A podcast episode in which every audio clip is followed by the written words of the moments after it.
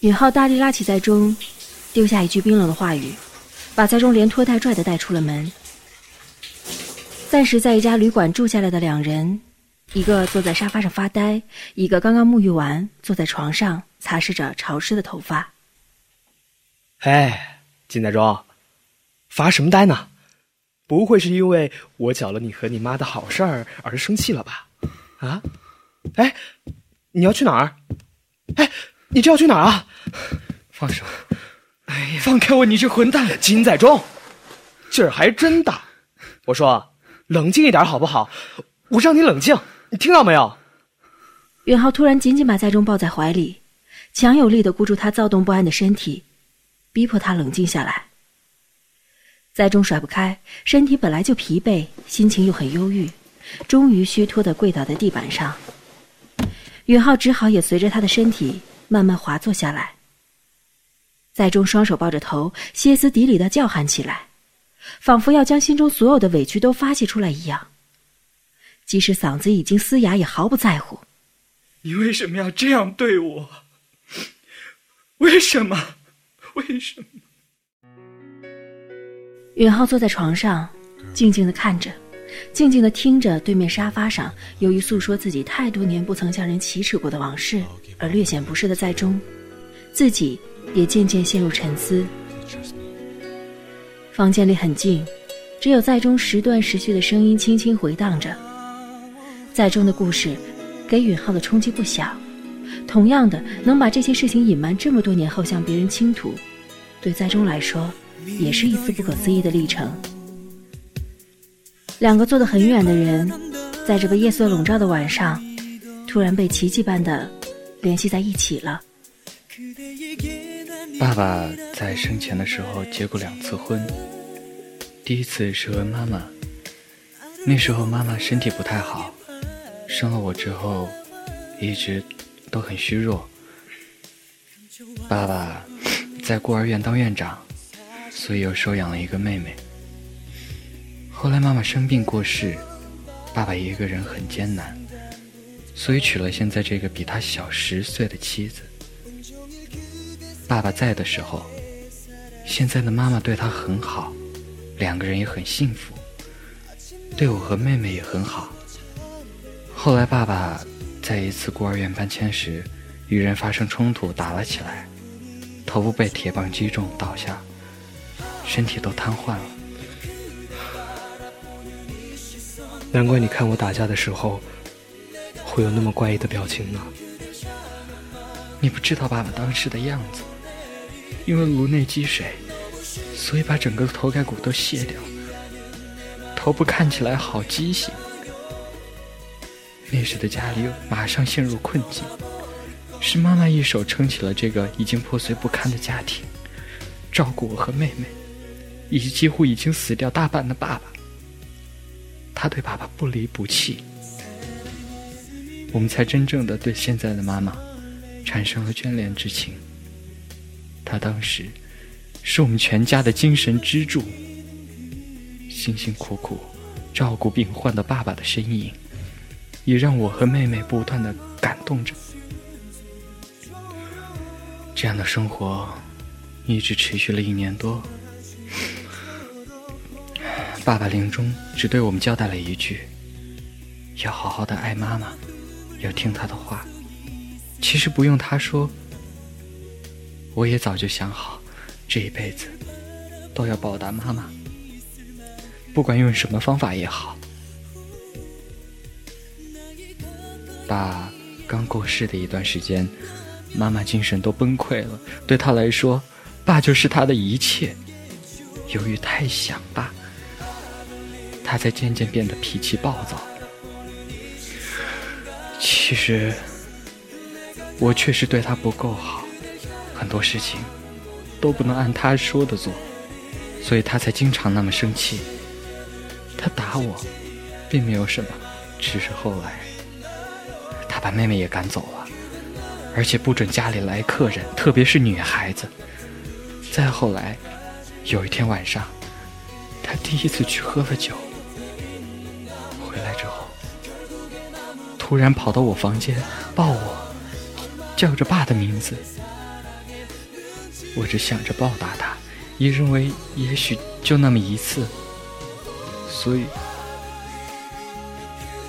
可是后来，他几乎每天都在工作之后跑去喝酒，然后回家来就，我觉得好寂寞，每天都不敢回家，也没有朋友，房间里总是黑暗、死寂，充满了不耻的回忆。可是，即使如此，我还是觉得不能够偿还妈妈给予我们家的一切。我只是代替爸爸偿还他。在中，好了，没事儿了，以后我陪你。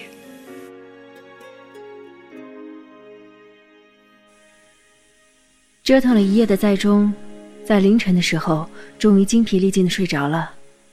早晨一觉醒来，发现旁边的毯子上扔着一整套崭新的由内到外的衣服。在中换好衣服，站在镜子前一照，自己也被自己吓了一跳。这才知道，原来自己这么适合紫色。允浩为在中准备了这件紫罗兰颜色的休闲针织衫，服在身上，把他的宽肩细腰完全勾勒出来。而领口倾斜而下的大团淡黑色蝴蝶花图案，更是为在中增加了几分柔情和庄重。穿着这身衣服到学校去的在中。不可避免的引起了小小的骚动，因为太漂亮了，大家的目光都无法遏制的追随着她。学校门口，允浩家的房车也正好赶到，看来允浩是在等在中睡着之后悄悄离开的。很快，允浩就找了一家高级酒店，在里面订了常住的房间，赶在自己父亲回来之前迅速搬了出来。在中好奇允浩为什么如此回避着他父亲，也因此对这个未曾谋面但早有耳闻的商业巨头产生了浓烈兴趣。该死的，那老头都一把年纪了，想不到身手还这么利落。幸亏我年轻，动作快，要不然一定死得很惨。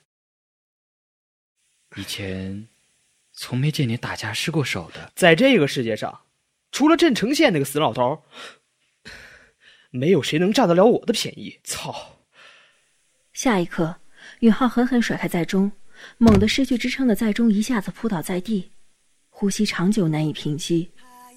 在中默默地注视着坐在床角的允浩，却无法生他的气，反而觉得他的背影就像一只受了伤的野兽，一只骄傲的被侮辱的失落的野兽。只是想不出究竟这对父子到底发生了什么。想到这里。赛中无声地收拾起倒在地毯上的酒精瓶子，在医疗箱里拿了软棉、创伤药水和纱布，慢慢走到背对自己的允浩身前，抬手准备去给他继续处理伤口。滚开！你难道听不懂我在说什么吗？至少也要等我给你处理完伤口以后，脸部的伤处理不好。会影响你一辈子。允浩被在中无比倔强的行为和虽然听上去恭顺却根本不容反抗的话语镇住了。在他愣愣看着在中发呆的时候，在中已经毫不犹豫地抬起手，动作利索地为他包扎处理起伤口来。房间里一下子陷入死寂，连从瓶子里倒出药水时液体发出的咕咚声都清晰可辨。我说你这家伙，脑子究竟在想些什么？我只是。不想你委屈自己。好了，我现在就走。洗澡水放好了，因为你回来的晚，所以有可能会比较凉了。你自己再调整看看。我出去走走，但不会离开太远。假如你没别的事，好了好了，不要再说了。在中话没说完，突然被允浩一把拥入怀里，他把头埋进在中的脖颈，声音闷闷地说：“在中愣住了。”再被这突如其来的拥抱弄得慌了神，一时根本不知道该作何反应，只好任由允浩紧紧抱着。脖颈处竟是允浩说话时喷出的灼热无比的气息。夜色渐渐加重，窗外灯火闪烁，天空被这都市的霓虹改变了颜色，远远望去，分不清哪里是天空，哪里又是大地。一墙之隔的房间里，时光却像是停滞了。明亮但柔和的灯光似梦一般，如梦如幻，一切都显得那么不真实。之后的几天里，在中见了允浩的弟弟俊秀。他弟弟突然找到在中，说允浩常去一个叫发色的黑社会人士开的供高层人员消费的酒吧，里面尽是一些由于怕暴露身份或因种种不便不愿意出入普通娱乐场所的社会名流。允浩在里面跳低俗的舞挣钱，后来被爸知道了，怕他再去那种容易惹祸上身的地方，就给他开了几个户头供他花钱。现在钱源断了，俊秀就知道。他会再去那种地方的。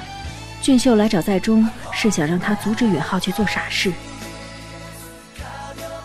夜晚的首尔完全不输白天的热闹喧哗之感，到处是红男绿女，到处是灯光的千变万化，只有静静的偶有飞机划过天际的天空被夜色覆盖，呈现迷人的宝蓝色。而在这大都市的一角，占地一千多平米的超大豪华会所发色。正纸醉金迷，觥筹交错，幽暗迷离的灯光闪烁不定。奢华的皮草沙发里坐着各式各样、衣着豪奢服饰的人群。想要进入这家会所，必须有独家发售的发色卡，一种颜色代表一种尊贵的等级，颜色越深则越尊贵，以黑色为最甚。持黑卡进入即可享受各种免费提供的服务，若无卡。则是连进入都不允许的。赛中如今拿着的正是俊秀给的一张黑卡。当他头昏目眩地走进这疑似幻境的地方时，第一眼就看到了菱形舞台正中那只巨大的兽龙。在中一头冷汗，这种像是邪教仪式般的人群的狂热使他极度不适。正当他终于害怕的想要离开的时候，突然爆发一声枪响，演台中央的兽龙突然燃起绿色暗光。并频繁晃动，一个人影随后在笼子中间出现，在中的声音被高亢的喊叫声淹没了。允浩的出现掀起了另一阵狂热。只见他穿着像被利爪抓破般的 T 恤，一边的肩带还垂在胸前，露出他性感漂亮的锁骨，下身竟是一条黑色半透明的长裤，修长的腿若隐若现，深黑色的底裤也清晰可辨。在中还没来得及被他大胆热辣的穿着吓着，就已经被他华丽诱惑的舞步夺去了呼吸。太漂亮，太诱惑，太绚丽，也太激烈了。再加上那销魂夺魄的眼神和性感微张的嘴唇，这所有的一切太过光芒万丈，但又那么的让人血脉喷张，令人看到了就无法转开视线。尽管。那极尽挑逗之能事的动作太露骨，可那分明是那么的让人无法拒绝。在中傻傻的站在黑暗中，头脑一片空白。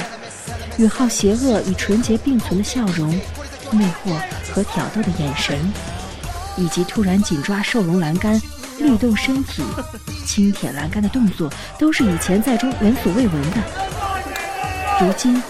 竟然在一向给他强悍孔武形象的允浩身上做出，让他觉得如此不可思议，却又是如此这般的致命的吸引人。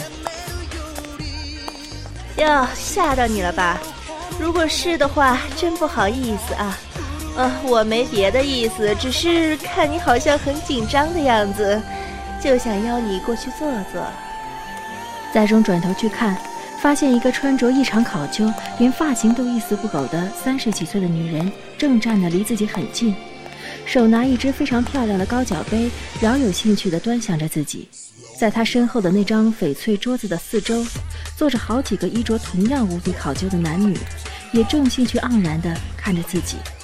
哎，以前好像没见过你啊，小朋友，是哪家的公子？说来听听啊。看你这年纪，应该和我们家允浩一样大吧？哎哎，你们看看啊，我一提允浩的名字，就让他这么敏感，难怪，难道是为了我们性感舞蹈专家专程而来发色的吗？郑允浩他在这里跳舞多久了、哎呦，你看啊，终于开口了。怎么，你对允浩感兴趣啊？也是，这里所有的人，包括男人和女人，都对允浩感兴趣。他可是我们发色的宝贝。哎，我告诉你，这里的每一个人都想得到他。哎哎哎！我说各位哥哥姐姐这是干嘛呢？哎呦这不是允浩吗？